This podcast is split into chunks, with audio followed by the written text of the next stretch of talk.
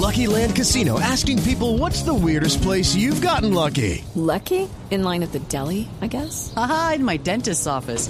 More than once, actually. Do I have to say? Yes, you do. In the car before my kids' PTA meeting. Really? Yes. Excuse me, what's the weirdest place you've gotten lucky? I never win and tell. Well, there you have it. You can get lucky anywhere playing at LuckyLandSlots.com. Play for free right now. Are you feeling lucky? No purchase necessary. Void where prohibited by law. 18 plus. Terms and conditions apply. See website for details.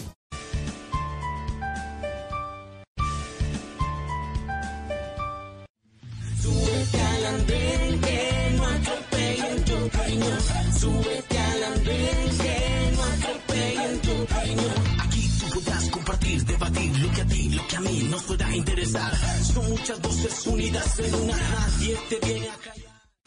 Hola a todos, feliz noche. Ya estamos subidos en el andén de Blue Radio, como ustedes saben, para que no atropellen la opinión. Un saludo a quienes nos siguen en las estaciones de Blue Radio, en bluradio.com, en el Facebook Live de los domingos y a través de Noticias Caracol ahora en YouTube. Como ustedes ya lo han venido escuchando todos estos días, a pesar de las pataletas, perdió Donald Trump, por lo menos en las urnas, porque la disputa jurídica de sus asesores apenas empieza, por lo menos va a continuar por, durante algunas semanas. Y ganó el demócrata Joe Biden en este sistema bipartidista de Estados Unidos, con una vicepresidenta, la primera de la historia de Estados Unidos, Kamala Harris, que ilusiona a muchos. Pero algo va a cambiarnos a los colombianos, algo en la realidad nuestra va a cambiar, va a cambiar algo en el mundo, pues eh, de eso vamos a hablar esta noche. ¿A quién eh, le interesa, a quién le sirve la victoria de Joe Biden en Colombia? Para eso ya están subidos en el andén, ustedes los están viendo, ya los van a escuchar, a Daniela Sierra, a Andrés Carmona y a Daniel Vázquez, que ya están subidos en el andén. Y empiezo saludando a Daniela, que está desde, desde Atlanta y que estaba feliz con la, con la victoria demócrata. Yo la molesté un poquito en Twitter que, que se iba a salir a, a con el carro de bomberos y con la maicena. porque, pero, pero yo le dije que sí, le, que era válido porque, porque ella estaba, porque ella estaba allá y porque había votado. Dani, ¿qué más? ¿Qué tal va todo? Hola Ricardo, eh, bueno, saluda, te saluda a Daniel también y a Andrés y a todas las personas que nos van a escuchar y nos van a ver. Es un gusto estar otra vez en el andén y bueno, desde acá, desde Atlanta, les doy un saludo. Bueno, ¿y qué tal estuvieron esas elecciones? ¿Qué tal estuvo el voto durante esos días y lo que ha pasado todo, todo este tiempo eh, después de casi dos semanas? Bueno, las elecciones, eh, tal como ustedes lo vieron en Colombia, lo vivimos acá, unos momentos súper complejos eh, angustiantes y la verdad yo estoy en, en Atlanta y estoy en, estoy en Georgia, eh, estado decisivo para las elecciones y Sí. sobre todo con todo el movimiento social y Black Lives Matter y todo lo que estaba pasando que también eh, digamos tuvo incidencia en estas elecciones. Eh, la gente muy, unos muy angustiados, otros muy emocionados, personas en la calle celebrando, eh, yo también estuve por allí viendo en, en Atlanta pues todo el movimiento que estaba pasando y bueno, esperando que Trump acepte la derrota. Sí, que eso, que eso está, que eso está difícil de que pase. Pero me meto de una vez a preguntarles a cada uno, empiezo, sigo con Dani, preguntándoles eso. ¿A Colombia le sirve algo, le cambia algo? Son dos eh, iguales, pero eh, vestidos con colores diferentes, tanto Trump como Biden. ¿Qué, ¿Qué va a pasar en los próximos cuatro años, como todo parece indicar, con la confirmación de Biden como presidente? Bueno, Ricardo, la verdad es que eh, creo y siento yo que para Colombia la, el triunfo de Biden y más para no para Colombia como país porque porque no sabemos cómo y cómo va a manejar la presidencia Biden y, y qué va a pasar en temas tan álgidos como eh, la expresión de glifosato, eh, los tratados de libre comercio, pero para mí más que triunfar la derrota fue para el gobierno nacional y para el Partido Centro Democrático, porque la apuesta de la política exterior del país, de Colombia, eh, fue en torno a la reelección de Donald Trump. Entonces creo que más que un triunfo para el país, fue una derrota para el partido y para el presidente con su posición y con toda la apuesta que hicieron con esta política. Claro, porque porque está todavía ese fantasma andando de que de que de que hubo apoyo del gobierno Duque a la a la reelección de Trump, aunque eso obviamente es de chismes, de, de oídas, en fin. Claro. Pero pero independientemente de esa discusión sobre el gobierno a, a Colombia como país le cambian algo que, que Biden vaya a ser el, presidente, porque mucha gente obviamente eh, celebraba que porque no está un racista, un machista, un misógino, como todas esas adjetivos que hay hacia, hacia Donald Trump, pero otros dicen pues un poco lo, lo, que, lo que tú estás diciendo también, que es que el glifosato no lo, que tiene que ver con el glifosato no va a cambiar, lo que tiene que ver con el Tratado de Libre Comercio tampoco. Entonces, si hay, si hay una diferencia de fondo entre eh, eh, uno y otro. Para mí puede haber una diferencia, una diferencia en el trato como país y en el trato de los migrantes colombianos acá a Estados Unidos, que pues son los que directamente viven en el gobierno de quien ganó, eh, que en este caso es Joe Biden. Pero tendremos que ver, como te digo, qué va a pasar con temas tan álgidos como la aspersión de glifosato, porque incluso Joe Biden cuando fue senador votó a favor de la aspersión de glifosato. Seguramente. Entonces, este tema que es tan importante para el país, en este tema no creo que vaya a haber un cambio de fondo. Más bien es un cambio de del, del tratar, de la diplomacia, de las relaciones con Colombia, también hay que ver cómo van a ser las relaciones con Venezuela y con nuestros vecinos que también eh, obviamente nos afectan. Bueno, voy con Daniel ahora. Daniel Levy fue foto con Biden, ¿no? ¿Dónde, dónde es esa foto? Eh, bueno, Ricardo, esa foto fue cuando él visitó Bogotá en el 2018, en el marco de la conferencia de, Concordia. Sí. Ahí tuve la fortuna de, ayudar a su equipo y, ayudarlo a él en, su agenda aquí en Bogotá. Y pues nos alcanzamos a tomar esa selfie antes de, que saliera para, para, un evento y ya terminara su, su, participación. Ah, bueno, y había que cobrarla, y había que cobrarla ahora. Bueno, venga, ¿hay, ¿hay algún cambio, hay alguna eh, eh, algún beneficio para Colombia cambiar el chip de Trump a, a Biden? Porque cada cuatro u ocho años, dependiendo si hay reelección o no, pues estamos yendo y viniendo en ese péndulo de eh, demócrata, republicano, demócrata, republicano, pero algunos se consideran que pues, es parte, es parte de lo mismo, sigue siendo el gobierno de Estados Unidos. ¿Va a haber algún cambio? Eh, yo creo que sí va a haber un cambio. De pronto no vamos a ver un cambio de fondo, como, como lo mencionábamos con el tema del glisofato o la lucha contra las drogas. Pero a diferencia de Trump, Biden eh, conoce la región, conoce el país. Eh, como senador, votó a favor del Plan Colombia, apoyó que, que, se hiciera este, este apoyo bipartidista, apoyó el Tratado de, de Libre Comercio, en el 2015 apoyó que se incrementaran los recursos del Plan Colombia, visitó la región 16 veces como vicepresidente eh, y pues también ha estado acá eh, como conferencista. Entonces es, es, es, un, es un presidente electo que, que, conoce la región, que entiende que Colombia es un aliado estratégico en la región. Eh, a diferencia de Trump, pues vamos a, vamos a volver un poco más a, a tratar la relación muy diplomática. Eh, ustedes recuerdan que Trump hace un tiempo en una visita en la Florida eh, dijo que el presidente Duque era un tipo muy bueno, pero que no que la lucha contra, contra las drogas pues la estábamos perdiendo. Que no había hecho nada, que era un buen muchacho, pero que no había hecho nada. Exactamente, exactamente. yo, yo creo que vamos a, volver pues, a una relación mucho más eh, diplomática y con mucho más respeto. Asimismo, él, él lo mencionó en una entrevista aquí en el 2018, que, que la relación entre los dos países no podría ser una, eh, estar con una constante amenaza, teniendo en cuenta que en, en ese momento Trump había amenazado a Colombia con desertificarlo por, por su labor con la lucha contra las drogas. Entonces yo, yo creo que algo sí va a cambiar, vamos a tener eh, unos temas que, que, se van a mover eh, totalmente diferentes, como es la implementación del, del, proceso de paz. Sí, que está en riesgo es muy importante lo que, lo que ha dicho Biden eh, y cómo apoyó el, el, proceso de paz. Pues aunque él, él, apoyó, el proceso de paz, eh, muchas veces también le indicó al gobierno colombiano su preocupación frente a las concesiones eh, con el tema del narcotráfico. Digamos que él entiende su visión en la lucha contra las drogas es que únicamente no puede ser únicamente a, través de, de, de, una estrategia militar, sino que el Estado tiene que llegar a estas regiones eh, en donde históricamente no ha llegado. digamos que es muy importante que, a diferencia de los dos, eh, de los dos es, es importante que, que, Biden conoce el país, conoce la región, conoce las problemáticas eh, y creo que esto será un punto a favor para trabajar con Colombia. También dependerá de quién sea elegido como secretario de Estado. Claro, es el de, la relación directa y a quien pongan en, la oficina de, de, asuntos, asuntos occidentales. de asuntos del hemisferio occidental, exactamente. Pues Daniel, Daniel, sigo con, con, con, Andrés para preguntarle esa discusión que ha habido durante estos días en Colombia, es que siquiera perdió Trump y los uribistas, eh, muchos todavía reclamando esa victoria de Trump porque le estaban haciendo fuerza de, de alguna manera. ¿En qué queda frente a lo que va a pasar en enero? Llega un nuevo presidente, llega, llega un nuevo gobierno hay un nuevo aire en esa relación con, con Estados Unidos que seguramente el presidente Duque tendrá que, llegar pisando fuerte para tratar de, recomponer eso que eh, de pronto se dañó en la, en la campaña?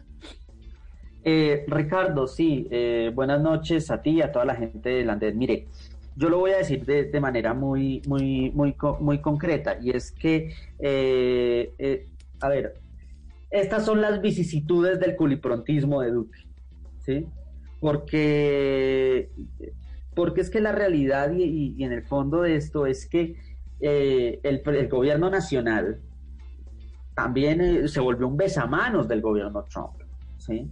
Entonces le validaron todas las acciones eh, diplomáticas, se metieron en el cuento junto con Donald Trump de, validar esa vaina del, cerco diplomático en Venezuela que ya demostró ser un desastre, se metieron en el cuento de lo de Juan Guaidó que resultó ser un desastre, Colombia que no tenía que meterse en esa discusión, en una discusión interna propia de un país soberano como es Venezuela, por ejemplo, y terminamos validándole esas acciones intervencionistas de Donald Trump y todas las locuras que él decía, y lamentablemente también el séquito de los estados del centro democrático pues terminó alabando la figura de Donald Trump y se sentían empoderados de que iba a ser reelegido, un mm. personaje que, que, en serio genera mucha preocupación porque es un es una, es una persona de circo, es un tipo que gobierna a través de órdenes ejecutivas, se pasa el Congreso, mire, no han sido capaces de reconocer las elecciones, ¿sí?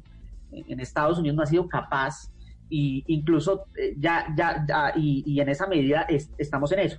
Pero también estamos con una figura que es Joe Biden y, para Colombia a mí lo que me, me, me, genera más que, que, la esperanza que para muchos puede generar Joe Biden, yo, no, yo no me doy tantas esperanzas, digamos, celebro que Biden derrotara a Trump, a un personaje como Donald Trump, pero Biden para mí también sigue significando la misma política internacional, tal vez en una dosis más de entente cordial, ¿sí? Entonces de pronto va a ser más diplomático, va a dialogar más, va a buscar eh, acercar más a los temas del proceso de paz, de pronto que era una de las fichas de... Una de las preocupaciones, sí. De las preocupaciones más de, Biden, de, la administración Obama-Biden que eh, de Trump. Y, eh, pero, pero aún así en política económica vamos a seguir viendo la misma política económica eh, la misma política económica que hemos visto a lo largo de, todo, de todo este tiempo. Pero Andrés, usted decía, no, es que el gobierno Duque fue besamanos con, con Trump en una eh, declaración sobre, sobre cómo son esas relaciones con, Estados Unidos, pero no lo fue el gobierno Uribe con Bush y después con Obama, no lo fue el gobierno Pastrana con Clinton. o sea, no, hemos vivido siempre eso. Sí, pero es que, a ver, había como una, una cierta idea no declarada de que, el, de que había, en la política exterior de Estados Unidos a Colombia había un cierto acuerdo bipartidista, por así decirlo, de que la política de Estados Unidos a Colombia era una sola y que se respetaba entre republicanos y demócratas, mm. ¿sí? Y entonces el gobierno que fuera, pues tenía unas excelentes relaciones y eran, como tú, como bien lo dije, besamanos de Bush, besamanos de Obama, besamanos de todos esos. La realidad, la realidad ahora es que se casaron, se comprometieron y entonces ahora Duque está tratando de el gobierno Duque y el Centro Democrático ver cómo maniobran para volverse otra vez besamanos de Biden, ¿sí? Porque ya lo han salido a decir. Pero, ¿por qué no hubo este revuelo? ¿Por qué no hubo este revuelo? Por ejemplo, hace cuatro años estaban recordando muchos una entrevista de Juan Manuel Santos, el expresidente Santos, que decía Hillary Clinton es la que le conviene a Colombia en plena campaña, en plena campaña dijo ah, estoy a favor de Hillary Clinton prácticamente que porque convenía más al proceso de paz que, que, que, el presidente, que el actual presidente Trump. ¿No hubo ahí también una, una interferencia en la campaña? Voy con Andrés que me está pidiendo también la palabra Daniela. Sí, pero, eh, pero a ver, sí, claro, sin duda, ellos todos interfieren en la campaña electoral y todos se sienten, pero nunca habíamos visto en una elección como la que ocurrió hace unos días que todo el panorama y el espectro político colombiano se definiera y se decantara en torno de un candidato o de otro. Es que vimos al gobierno feliz y dichoso expresando que se sentían felices con Donald Trump, encontramos lo que dijo Juan Manuel Santos, que el señor Pacho Santos, embajador de, los, de Colombia ante los Estados Unidos, reunido con asesores del Pentágono de la campaña Trump, ¿sí? De la campaña Trump, diciendo a ver cómo le colaboramos, eh, perdóneme doctorcito, cómo le colaboramos para ser reelecto, ¿sí? Y eh, mientras tanto el otro espectro, que era un sector de más cercano al Partido Demócrata. ¿sí? unas figuras como Juan Manuel Santos, Gabriel Silva, que sí, que se sentían más cómodas con el Partido Demócrata, casadas con Biden, e incluso sectores que a mí me sorprenden, sectores liberales y alternativos, alternativos de la oposición de la izquierda, felices y dichosos alabando y diciendo que que, con Joe Biden llegó, la, eh, llegó el milagro, el milagro progresista, como se lo escuché decir a cierto líder de la Colombia humana, que no voy a decir su nombre. Es decir, solo le faltó decir que él había puesto a Joe Biden en la presidencia de Estados Unidos. Pero, pero entonces son dichosos, son felices, y yo lo que digo es, hombre, listo, sí, Biden le ganó a Trump, a un personaje tan desastroso como Trump, pero yo tampoco me hago las esperanzas de que Biden va a ser el gran demócrata progresista que viene a ser, porque es que él también tiene que, y, cierro con esto, él también tiene que, él tuvo que mitigar en su campaña, él tuvo que mitigar en su campaña los señalamientos de Trump de que él era un, un gran izquierdista. Entonces él tuvo que buscar mitigarse a Biden y eh, ya entonces logró el apoyo y el respaldo de ciertos republicanos, como la viuda de John McCain, como George W. Bush, Colin Powell, es decir, ya literal. Sí, muchos republicanos en, en, la Muchos republicanos de los patricios viejos ya dijeron, bueno, Biden también es como una opción. porque, porque nuestro, nuestro, nuestro nominado oficial es un, es un Impresentable.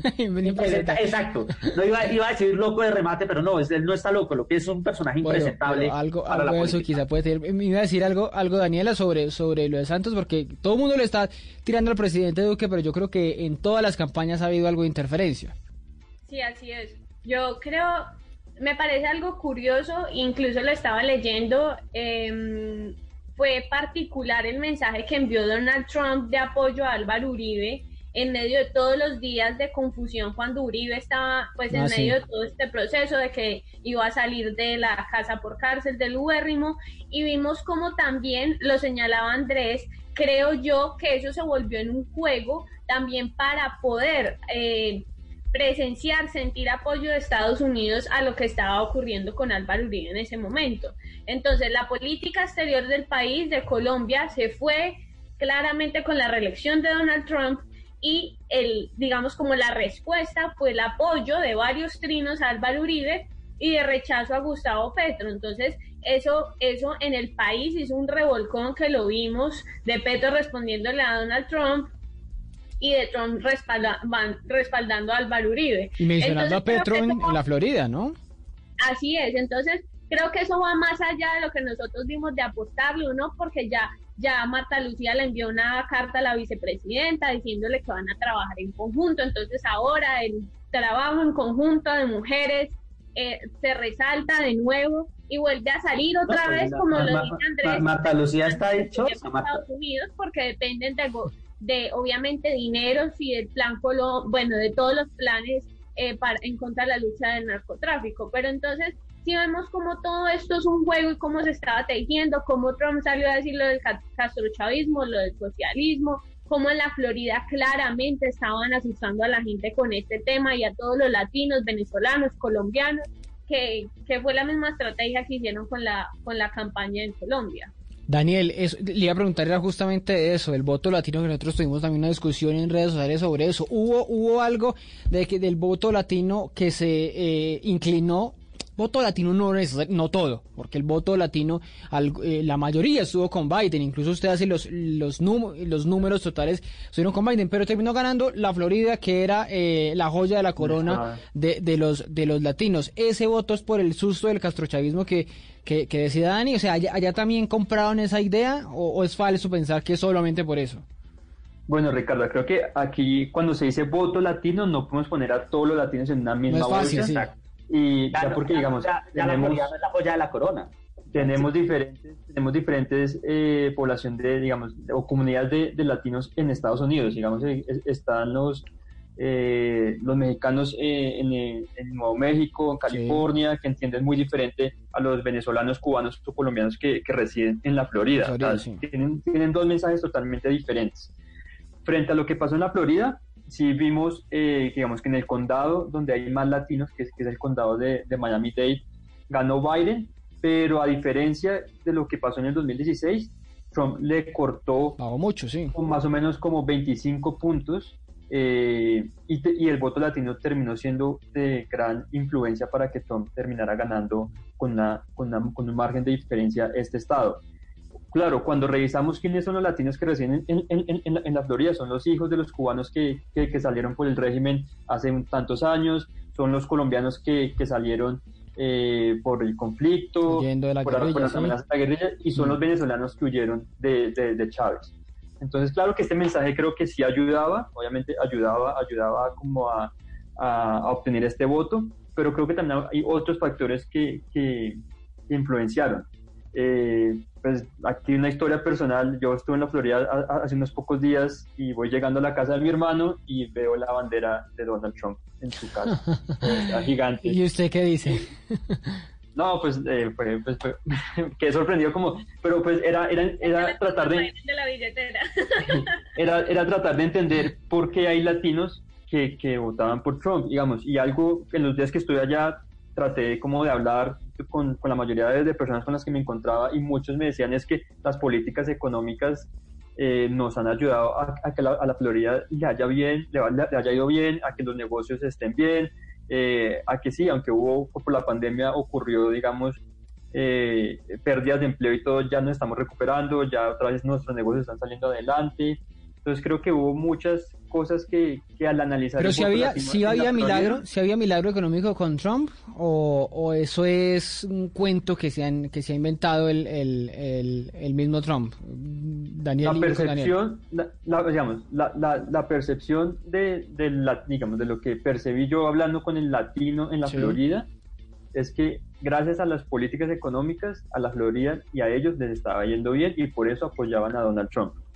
Digamos, eso ya, ya, ya me tocaría comprobarlo con datos, y, pero la percepción que yo tuve al hablar con los latinos en la Florida o con varios latinos en la Florida es que habían políticas económicas que se habían visto beneficiados y por eso apoyaban a Donald Trump. Daniela. En ese caso, incluso yo hablo con muchos latinos, todo con constante eh, pues comunicación y relación con latinos acá que, que son ciudadanos y mm, digamos latinos como mexicanos eh, y pues de Centroamérica eh, me estaban diciendo que apoyaban a Trump, pero ¿por qué? Porque les dieron unos bonos en la pandemia, unos bonos de ayuda a, por personas y por familias, eh, los mm, que constaban de, no sé, 800, mil, 1200 dólares a la semana y que no tenían que trabajar. Incluso acá en Atlanta todavía hay muchos negocios que están buscando personas para trabajar porque no quieren. Hay mucha gente que no quiere trabajar todavía porque tienen todavía la ayuda del gobierno o el colchón de la ayuda del gobierno. Entonces, hace unos días hablé con una señora y me decía, no, es que yo voy a votar por Trump. Y yo le decía, bueno, hablemos por qué vas a votar por Trump. decía, no, es que si yo voto, a mí me dio Trump dos bonos, tres bonos, me dio tantos miles de dólares. parte de campaña, ¿no? Claro, y entonces yo si voto por Biden, a mí no me ha dado nada Biden. Entonces es lo mismo, es como el tamalito, pero el tamalito de unos miles de dólares. No, pero sí, sí, sí es equiparable porque es para, era para atender también la pandemia en, últimas, ¿no? Parte de Trump. Entonces sí es equiparable al tamalito fue, fue, fue, pero fue muy, pero fue muy acertado porque incluso los sobres, incluso toda la correspondencia llegaba como Donald Trump. Ah, o sea, llegaba, esa, ese fue la dádiva del gobierno también a puertas de la elección. Quiero dedicarle estos últimos minutos, tenemos 10 minutos eh, finales para, para preguntarles por, por Kamala Harris, por la, por la vicepresidenta. Empiezo también con Eddie por, por mujer, por ese sentimiento de que ella misma dice en su discurso, yo quiero ser la, yo soy la primera, pero no, no voy a ser la última vicepresidenta. Y me llamó mucho la atención, si quieren, eh, eh, lo revisan estos días o más tardecito, revisan el, el, el Twitter de Mariana Gaviria, que es la hija de Alejandro Gaviria, del exministro, del rector de la Universidad eh, de los Andes y ponía las fotos de, de Marta Lucía Ramírez y de Kamala Harris y decía eh, me va a dar risa o algo así cuando sepan que son iguales. Entonces ponía una serie de artículos, muchísimos artículos de Estados Unidos donde hablaban, o donde, cuestionaban el supuesto progresismo de Kamala Harris y hablaba de su papel como fiscal en, este, en, California, de su papel en el Senado, de sus ideas de penas durísimas, de sus ideas contra la marihuana. En fin, es, es, es tan cierto eso de que tenemos a una vicepresidenta, la primera mujer, y que sea progresista, Daniela. A mí también la verdad me sorprendió porque cuando cuando cuando Kamala fue fue pues nombrada vicepresidenta, sinceramente por ser mujer me alegró después de tener tan, o sea, ese ese desazón con Marta Lucía Ramírez. Y entonces yo dije qué bueno, pero cuando empecé también a averiguar los cuestionamientos de su fiscalía y, y de todos los cuestionamientos que también incluso le hacen acá en Estados Unidos, yo dije algo pasa el discurso que ella dio cuando ya Biden salió como presidente electo fue maravilloso y hacía también apelación a las niñas de que se podía lograr sus sueños y de que ella había podido llegar allí como vicepresidenta. Yo creo que hay que, hay que ver y tal vez, como lo dije con Biden, no sabemos qué va a pasar. Lo que sí está seguro es que perdió Donald Trump y esa es el triunfo, esa es la celebración, porque perdió Trump, más no sabemos qué va a pasar con Joe Biden y con Kamala. Andrés, Andrés, sobre, sobre Kamala Harris. Bueno, Kamala, Kamala Harris terminó siendo ya la, la, la, la, cara del futuro del Partido Demócrata. Sí, eso es verdad. Decirlo, y, y, hay que tener en cuenta algo. Lo, lo, decía el propio Joe, Biden, y es que él no se va a quedar, eh, él no va a buscar la reelección en cuatro años. Por la edad, además. Por la edad, y además porque él, eh, él, decía, mire, yo, yo, ya, yo ya me había jubilado, yo ya me había mm. jubilado, yo ya, yo ya estaba lejos, estaba con el dolor de la muerte de su, de su hijo Bo, y, y fue Donald Trump, fue Donald Trump el que, el que lo hizo saltar a la arena pública y él dijo, bueno, si yo no derroto a Trump, nadie lo va a poder derrotar. Y entonces la, la cara de mostrar del futuro del Partido Demócrata es Kamala Harris. Ahora, eh, sin duda ella ahora maneja un discurso progresista, es un discurso más cercano incluso al propio de Bernie Sanders, de Alexandra Ocasio Cortes, pero a mí mi preocupación es que hay cosas en las que uno ya sabe que Kamala Harris va a mantener una postura, eh, por ejemplo, en, la vicepresidencia de los Estados Unidos es una, eh, está más encargada de las relaciones exteriores, junto con la Secretaría de Estado. Entonces ya hemos encontrado pronunciamientos de Kamala Harris a favor de Israel en, la discusión con Palestina. ¿sí? habría que ver su posición frente a acciones que tomó en su momento Donald Trump, como fue declarar eh, la capital de, Israel a Jerusalén. Jerusalén, sí. Si ella lo mantiene o, se retracta y regresa a la embajada de Estados Unidos a Tel Aviv. Eh, digamos que, sin duda es, es una cara fresca, pero hay que esperar hay que esperar a ver cuál va a ser el posicionamiento de ella y cuál va a ser el posicionamiento de Joe Biden. Bueno, y con eso último me, voy y, ah, y, solo digo esto. Me gusta que sea mujer, me parece excelente. Eh, y sí, el meme es con Marta Lucía es eh, lo que esperábamos y lo que nos tocó. Ah, sí, el, meme es así, lo que compras por internet y lo que te llega. Y lo que, te llegó. pero, pero, pero, Kamala Harris para muchos que esperan, porque pues es que no se puede partir de la idea simplemente de que Marta Lucía es mala vicepresidenta, eso definirá cada ideología, pero de pronto Kamala Harris termina siendo también un, un paquete un paquete chileno para muchos. Paquete chileno, pues hay que recordar incluso que pues, pues, han habido vicepresidentes nefastos en la historia de los Estados Unidos. Dick Cheney fue un caso Uy, sí, sí, Ese, es un gran ejemplo. Ese es un, ejemplo es un gran ejemplo, pero, pero hay otros que también demostraron ser algo progresistas. Al Gore, por ejemplo. Algo que terminó perdiendo. Eh, Daniel, Daniel que me está haciendo la palabra porque le iba a preguntar, ya me cuenta usted lo que me iba a responder, pero ¿vamos hacia un giro, un giro de alguna manera a la izquierda en el Partido Demócrata o eso está demostrado con Bernie Sanders y demás que no va, no va, no va a tener ningún futuro, Daniel? Eh, Ricardo, bueno, primero hay, hay, que decirlo que Biden, Joe Biden derrotó al, a, digamos, a, la, izquierda del Partido Demócrata que ha ido creciendo, ha ido creciendo y ha tenido más influencia eh, dentro del partido. Toca ver, toca ver qué influencia y, qué presión van a generar en, el gobierno de la administración Biden-Harris. Eh, eh, pero aquí lo que hay que dejar claro es que ellos, él los derrotó. él los derrotó, digamos, y creo que también hay un mito, hay un mito eh, con la llegada de Biden y de Harris, que, que llega como la gran ala eh, progresista, o que ganó la gran ala progresista, y digamos que, que, considero que, que, no es así. Creo que todavía las ideas de, de Bernie Sanders o, de Alexandra eh, Ocasio Cortés están muy lejanas a, a lo que al, al, al, ala demócrata que, que a las mayorías. Sí, exactamente. Va, va, a haber alguna presión, ya ya lo dijo, eh, lo, mencionó en una entrevista, eh, que, van a tratar de ejercer esta presión en, la nueva administración, que van a tratar de, incluir temas, pero vamos a ver cómo, cómo se hace esa disputa dentro del Partido Demócrata.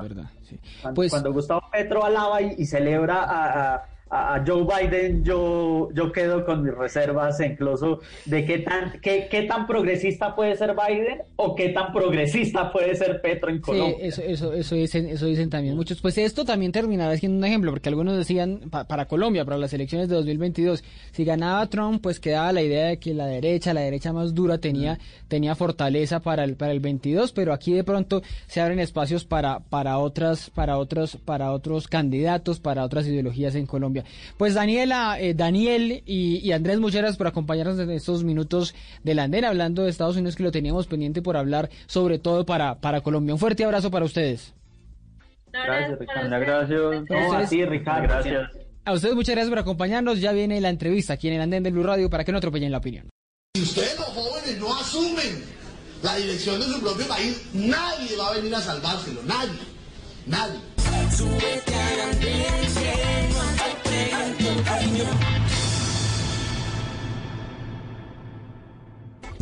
Seguimos en el andén de Blue Radio, como ustedes saben, para que no atropellen la opinión. Gracias a quienes nos siguen a través de las estaciones de Blue Radio, de BlueRadio.com y a través de Noticias Caracol ahora en YouTube.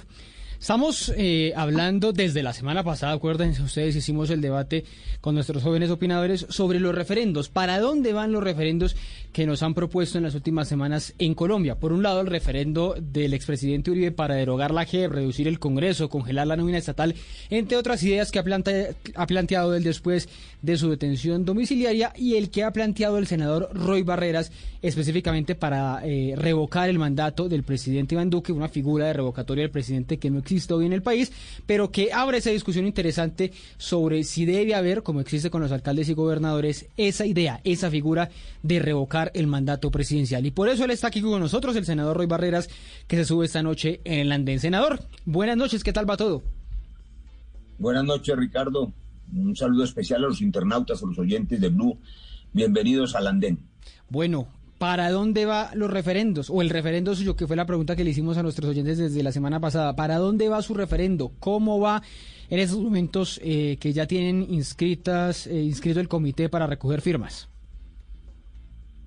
Bueno, lo primero es recordar dos cosas. En el mundo entero, Ricardo, hay una eh, movilización social que fue evidente recientemente en Chile, pero que ocurre en Colombia desde hace más de un año, antes de la pandemia esa movilización de muchas personas por muchas razones. Los estudiantes universitarios a quienes se les negó la matrícula cero, eh, los hogares vulnerables a quienes les negaron la renta básica en plena pandemia, antes de esta pandemia, el hecho de que hubiese 670 mil más colombianos en la pobreza extrema, a pesar de que la economía había crecido tres puntos, la reforma tributaria que le regaló 12 billones de pesos a los más ricos, la matanza de líderes que no para, la matanza de reincorporados, 71 masacres en un año, en fin. La gente cómo protesta, la gente cómo se expresa. Mm. Eh, en las democracias pacíficas, la gente sale a la calle, se moviliza. En Colombia lo hemos hecho muchas veces, sin embargo ahora le disparan a la gente en las calles, ese es otro asunto. La gente también se expresa en las redes sociales, con likes, con comentarios. Bueno, esta es una expresión absolutamente democrática. El referendo Chao Duque es una manera clara de recoger dos millones de firmas para recoger las voluntades de todos aquellos eh, que estamos convencidos que el gobierno Duque fue un fracaso. ¿Cómo se origina?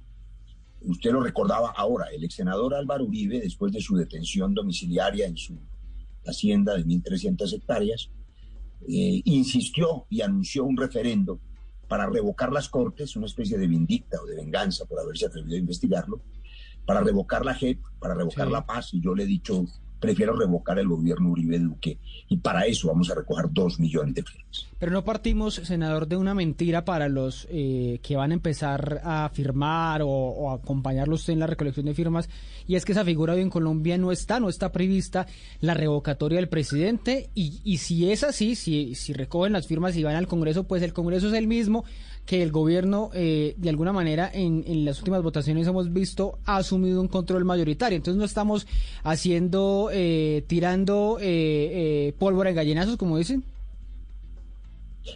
Yo cuando hizo la, la, presentación de este programa me llamó la atención mucho la invitación a subirse al andén para que no se atropelle la verdad. La opinión, la pues opinión. El uribismo, Ese es nuestro eslogan, sí, para que opinión. no atropelle la opinión, sí. Bueno, el uribismo atropella la opinión y también la verdad. Miente el uribismo cuando dice, y las personas repiten, que no existe la figura de la revocatoria en la Constitución. El artículo 40 de la Constitución permite la revocatoria de todos los elegidos, incluyendo el presidente. Lo que ocurre es que no está reglamentado, que es precisamente lo que vamos a hacer con las dos millones de firmas. Pero además hay que recordar otra cosa elemental. Hay tres maneras en Colombia de reformar la Constitución la Asamblea Constituyente, el acto legislativo y precisamente el referendo. Es decir, es para poner allí en la Constitución lo que no existe, para que sea posible hacer lo que hoy no es posible y no solo es la revocatoria del Chao Duque. Allí hay tres asuntos fundamentales que el gobierno Duque negó y los mencionaba yo de soslayo al comienzo de su programa. La renta básica universal de nueve Sí. millones de hogares que deberían tener al menos un salario para tener cómo sobrevivir después de esta pandemia. La matrícula ser universitaria, Duque le negó a los estudiantes no solo la matrícula, sino que no los atendió, como no atendió a la Minga, es un gobierno que no dialoga. Y no debería ocurrir que un colombiano o una colombiana envejezca sin tener con qué comer. Eso no es digno. El Estado sí puede y debe asumir esa responsabilidad.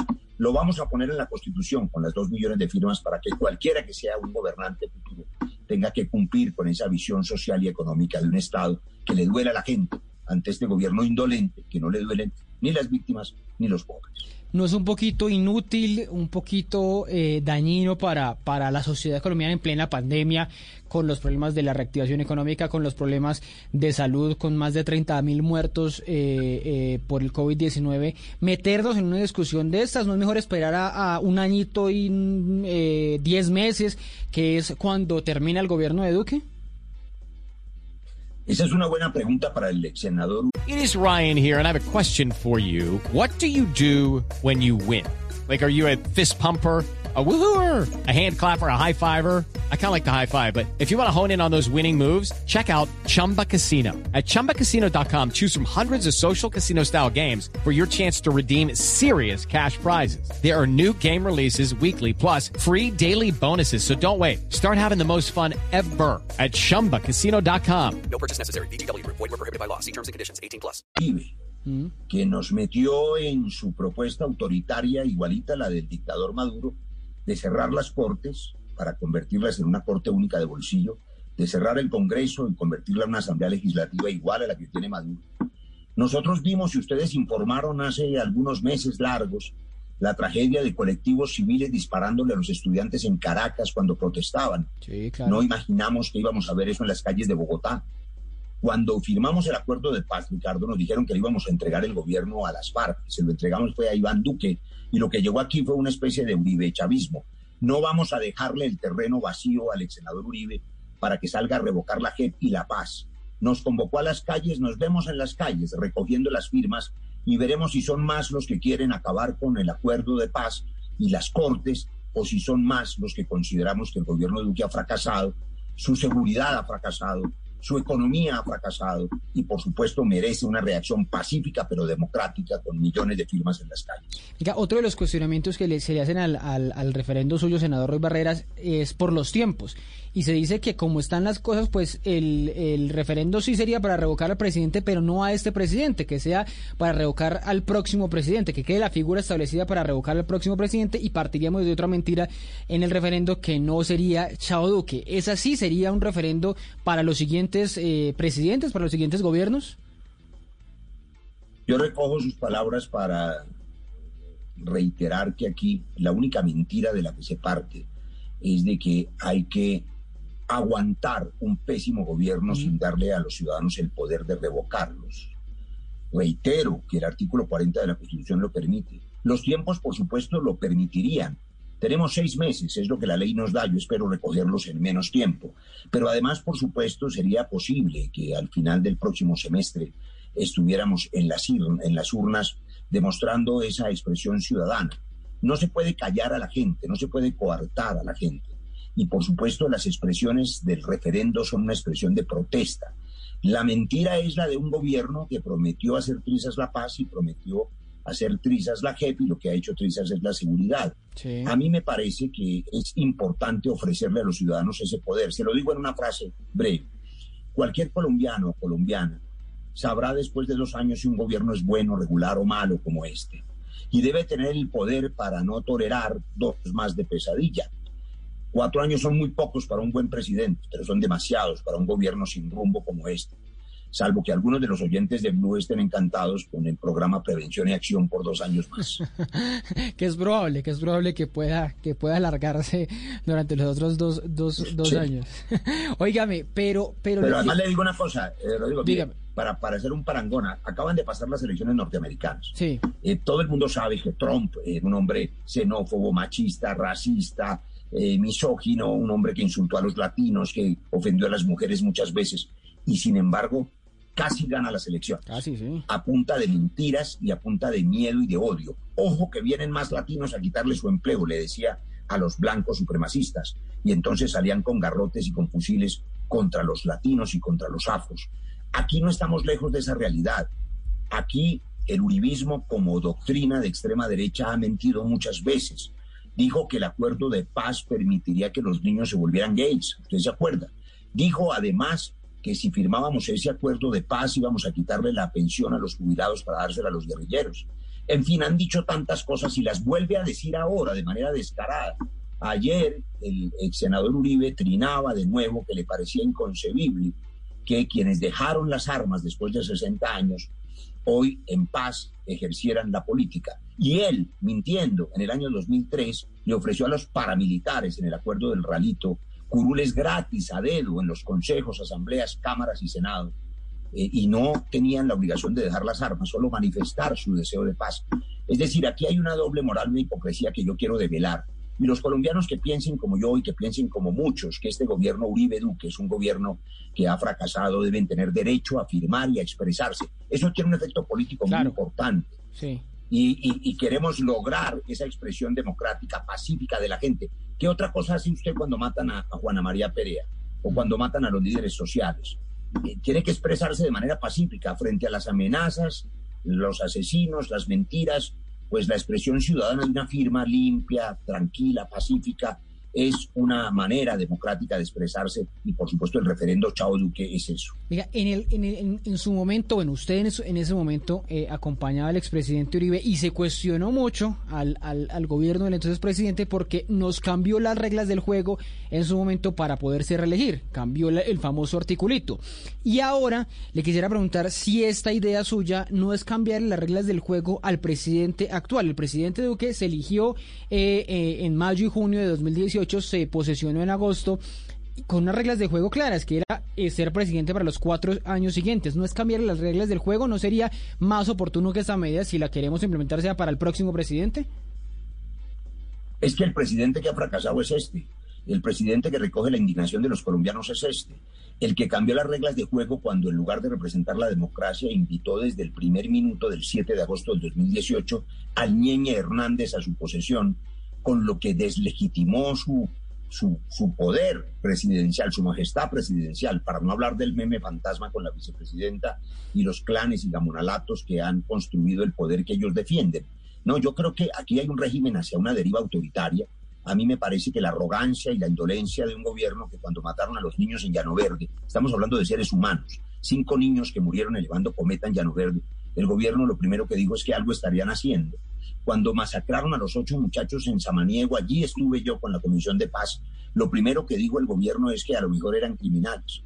Cuando dispararon a una docena de colombianos y colombianas en las calles de Bogotá, ninguno de ellos vándalo, lo que dijo el gobierno es que eran vándalos y resulta que eran ciudadanos desarmados. Esa indolencia merece un rechazo pacífico, un repudio pacífico y ese es el referendo Chao Duque. Le hago una, una reminiscencia histórica a propósito de lo que fue la reelección de Uribe la reelección de Uribe en el año 2004, creo. Sí, 2005, 2004 se definió, sí. Con la, con la Yidis política. Yo no estaba en la política y mucho menos en el Congreso. Ejercí 23 años la medicina, pero fue fruto, por supuesto, de un escándalo.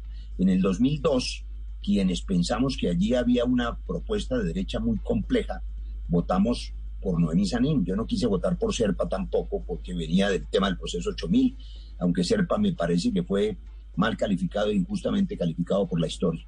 Pero lo que le quiero contar es que 12 millones de colombianos en el año 2007, 2008, cuando Uribe tenía 82% de popularidad, en verdad creyeron que iba a rescatar el país de la violencia. No lo hizo.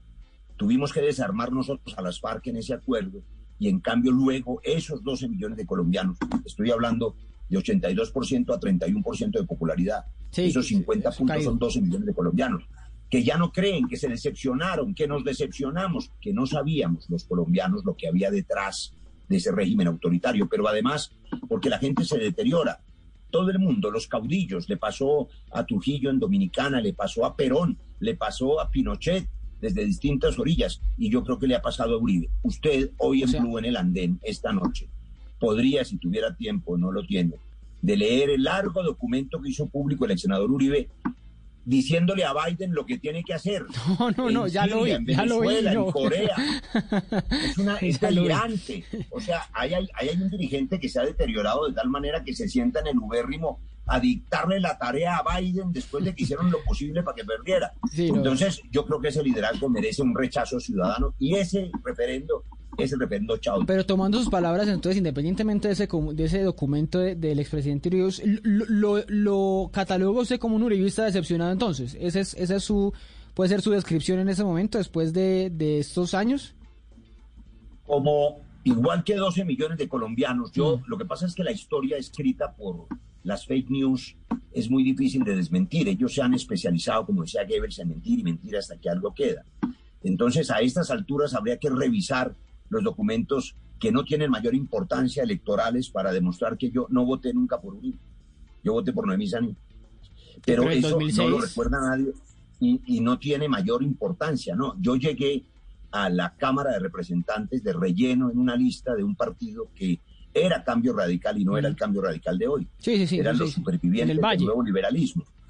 Claro, yo era el relleno de una lista. Yo llegué por error, yo estaba ejerciendo. Pero usted en medicina 2006 sí, sí votó por el, en la reelección, sí votó por el No, expresidente. no, yo, no, yo me encontré a Uribe eh, ya siendo presidente. Me encontré a Uribe siendo presidente y lo volví a ver cuando cinco años antes en mi consultorio médico, por invitación de algunos pacientes, había ido él en, en- calidad de candidato y yo le había expresado, él lo recuerda muy bien, que mis sospechas sobre Pedro Juan Moreno me impidían votar por él. Eh, pero esa es una historia que tiene menor importancia, porque digamos que la historia de Colombia es hoy y no es hace 14 años, y lo que no podemos ocurrir es que se repita la historia de hace 14 años. Condenar a Colombia al conflicto permanente, y voy a decirlo también en una frase, un gobierno de mano dura puede proponer ponerle a la sociedad cancelar el pero si cancela el diálogo para resolver no solo los conflictos armados, sino los conflictos sociales, por ejemplo, si no escucha a la minga, si no escucha a los estudiantes, si no escucha a los maestros, si no escucha a los desempleados, si no escucha a los comunicadores independientes, sino que lo chuza, como hicieron en diciembre con periodistas, como muchos periodistas eh, eh, por ese batallón de ciberinteligencia.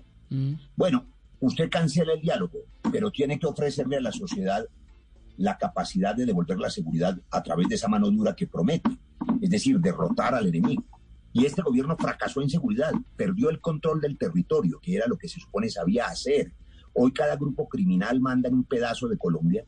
Demostré en un debate no respondido por el ministro candidato Carlos Gómez Trujillo que se han triplicado desde que les entregamos el gobierno en 2018 el número de disidencias del ELN, del Golfo, de los Caparros.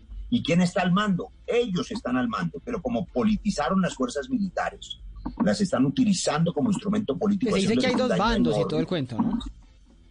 Eso es un daño enorme, porque vamos a tener que hacer en el próximo gobierno una gran tarea para recuperar la confianza de la ciudadanía en nuestras Fuerzas Armadas, que es indispensable para que el Estado de Derecho sobreviva. No podían utilizar la ideología para dividirlas y eso hicieron. Hablando, hablando de números, usted me está hablando ahorita de números de la caída del 82 al 31% del expresidente Uribe y hoy vemos esos números con el eh, eh, presidente Duque, 60, 70% de desfavorabilidad dependiendo de la encuesta que, que usted mire. Yo hacía, eh, recién lanzó usted su, su referéndum, una encuesta muy pequeña en Twitter sobre cómo estaban los ánimos y más del 80% decía que iría a votar o que firmaría. La vi, fue, impre- fue impresionante. Creo que fue usted el primer periodista, eh, tal vez el primer ciudadano, la vi en las redes, Ricardo, claro, que, que le preguntó a la gente en, en su cuenta personal. Y, yo- y quedé Y- impresionado del 82, 80, 83% diciendo sí a Chavo Duque. Y, y, y para, dígame, ya los otros días, cuando el expresidente Uribe sacó el borrador de su propuesta, la idea de él, y eran números muy parecidos, en no votar. Mm, No votaría en el referendo de, de Uribe más de un 80%. Pero esos es como los ánimos en los que estamos en los que estamos en estos momentos. Le- la pregunta es, ¿usted no está cabalgando un poquito en el populismo del, de la de la eh, de la imagen del- del- de la poca imagen de la imagen desfavorable del presidente o en el o en la impopularidad misma del presidente pero no está no está haciendo populismo a través de esa impopularidad de, de Duque. Bien, Ricardo, bueno, lo primero es que ojalá se cumplan esas cifras de sus encuestas, porque quiere decir que los falta de los umbrales no falta de los No umbrales Y no solamente es derrotar a Duque, sino derrotar ese uribismo extremo, ese que todavía asusta a la gente pensando que la Unión Soviética va a gobernar a Colombia, aunque la Unión Soviética haya desaparecido. Y esa que nos asusta con el dictador Maduro, cuando aquí es donde están concentrando el poder como Maduro. Le contesto su pregunta de fondo, que merece, por supuesto, un detalle que quizá el tiempo en radio, que es tan valioso, no lo permita. Hay corrientes de pensamiento a propósito de lo que significa el populismo. Lo que los colombianos entendemos por populismo es simplemente una propuesta inviable que lo que hace es agitar pasiones o emociones, como diría Marta Nussbaum, en emociones políticas. Otros, como Laclau, eh, Ernesto Laclau, defienden el populismo como una manera de expresarse de manera pacífica. Yo no creo en una cosa ni en la otra. Yo lo que creo es que en las democracias globales los partidos políticos, los viejos partidos, se han deteriorado tanto, se han decaído tanto, que ahora estamos en una era de movimientos sociales, como lo llamamos en sociología. Y esos movimientos sociales son muy bellos porque tienen la característica de que no tienen jefe. Esto no es de nadie, este referendo no es de Roy, es de la gente, es del pueblo, de, de todo aquel que hace oposición, que es independiente, que es alternativo. La gente se suma por su cuenta sin preguntarle a nadie y cuando la registraduría, que es lo que están preguntando ahora en las redes, ¿Qué hago para firmar? Cuando nos entreguen en una semana, que es el plazo que tienen, los códigos digitales para poder reproducir los formularios y que la gente pueda firmar en la pantalla digital o físicamente, vamos a distribuirlos por todo el país. Bien, ese movimiento social que no tiene jefes ni caudillos, lo que expresa es indignación. Indignación ante un gobierno indolente que no para la matanza, que no reconoce la situación crítica de los vulnerables, de los desempleados, de la gente que trabajaba en la informalidad y se negó a darles de los 25 billones, es que son cifras. Nosotros creamos el Fondo de Ahorro y Estabilización en el 2011, una reforma que yo mismo eh, creé como ponente. Era la platica para la emergencia. Duque cogió la platica para la emergencia en el FOME y no se la mandó a la gente en vez de mandársela a la renta básica de los lugares vulnerables, o por lo menos a los trabajadores de la salud, mis colegas que merecían ser formalizados, se la mandó a los bancos y a los intermediarios financieros. Eso es indolencia. Entonces la gente, a través de un referendo como Chao Duque, lo que hace es expresar esa indignación. Y eso no es populismo, sino es pueblo expresándose de manera Bueno, pacífica. digamos que no es, digamos que no es populismo. Digamos que no es populismo. No es politiquería, no es ambientar su candidatura presidencial, como otros han dicho, o candidatura a la vicepresidencia, o llegar eventualmente a un ministerio. No es eso, no es parte. Se decía de Claudia López, por ejemplo, que Claudia López hizo la consulta anticorrupción para beneficio propio. ¿Usted no está haciendo algo, algo parecido? Consulta anticorrupción eh, es una historia larga para examinar. 12 millones de colombianos la votamos, aunque era, digamos, un asunto absolutamente evidente. Es como si preguntar si, si, si el agua quita la sed. Pues por supuesto todos vamos a decir que sí. Pero en este caso estamos ante otra circunstancia, mucho más grave. Hay un gobierno en el poder con unas Fuerzas Armadas a quienes les han envenenado el alma con una doctrina del enemigo, que hace que de manera insólita policías y soldados, que son colombianos también, son gente que tiene familias, que merece respeto, cariño, de pronto empiezan a dispararle a los ciudadanos en lugar de protegerlos, a ciudadanos desarmados en las carreteras como en Miranda Cauca o aquí en Bogotá o en muchos sitios. Eso es grave. Y cuando ese gobierno, a través de su gran mentor que es Uribe, dice que va a cerrar las cortes y cerrar el Congreso como hizo Maduro, estamos ante un riesgo autoritario de una dictadura. Es acción-reacción de su parte. Ahora hay que expresarse pacíficamente. Y yo, que soy franco, le digo, yo no escondo mis cartas, yo juego con las cartas destapadas. Cuando rompí con el partido de la U, porque traicionó lo, el acuerdo de paz, porque se entregó como socio del Centro Democrático, después de haber sido el instrumento que fundó Juan Manuel Santos para hacer la paz, anuncié que iba a dedicarme a construir una fuerza colectiva, a sumarme a una fuerza colectiva de todos los independientes, los alternativos, la oposición, para poder derrotar este régimen. Y propuse un mecanismo. Marzo del 2022 debemos, tenemos la obligación de la unidad, de hacer una consulta interpartidista sin exclusiones, sin vetos, para que uno de nosotros o una de las que allí participen, mujer u hombre, pueda ser la candidata o el candidato de todos los alternativos y derrotemos este régimen autoritario. Ese es un carril distinto al carril del referendo, pero con toda claridad te cuento que sí, que vamos a estar en la tarea de... Claro, el uno, de- de- el uno impulsa al otro. El uno termi- puede terminar impulsando otra cosa. Venga, me, me voy despidiendo, ya no me queda mucho tiempo, pero le quería preguntar, ya que usted está hablando de candidaturas eh, que, que se vienen pensando en marzo del 2022, ¿usted qué tiene, usted qué tiene de negro? ¿Por qué termina como candidato de las de la de la ADA, de la Alianza Democrática Afro? ¿Por qué? Todo el mundo ve eso como un chiste que, que entonces el señor Riascos, ¿por qué le entregó eh, el aval de candidato presidencial a Roy Barreras? ¿Qué tiene usted de negro? Ya, le, doy- le voy a dar una respuesta científica y una política. Hágale, primero la Y científica. ambas son, ambas son ciertas. Si le- usted le pregunta a Richard Dawkins, el autor del gen egoísta, le demostrará que usted, Rodrigo, y yo, y todos los oyentes, por supuesto, somos afrodescendientes, porque tenemos genes que provienen de allá. Pero esa respuesta no sirve para la política, aunque sea verdad genética. Le digo la política, que es la verdaderamente eh, coyuntural e importante. Mire, yo no tengo sino gratitud con ese Consejo Comunitario Afro. Cuando rompí con la U, muchas personas expresaron su apoyo. Nosotros estamos en un centro de pensamiento que se llama LSD, que es alucinante, pero no es alucinógeno, no significa ácido lisérgico, significa liberal socialdemócrata. Socialdemócrata, sí, señor. Y ahí estamos. Yo pienso recoger firmas.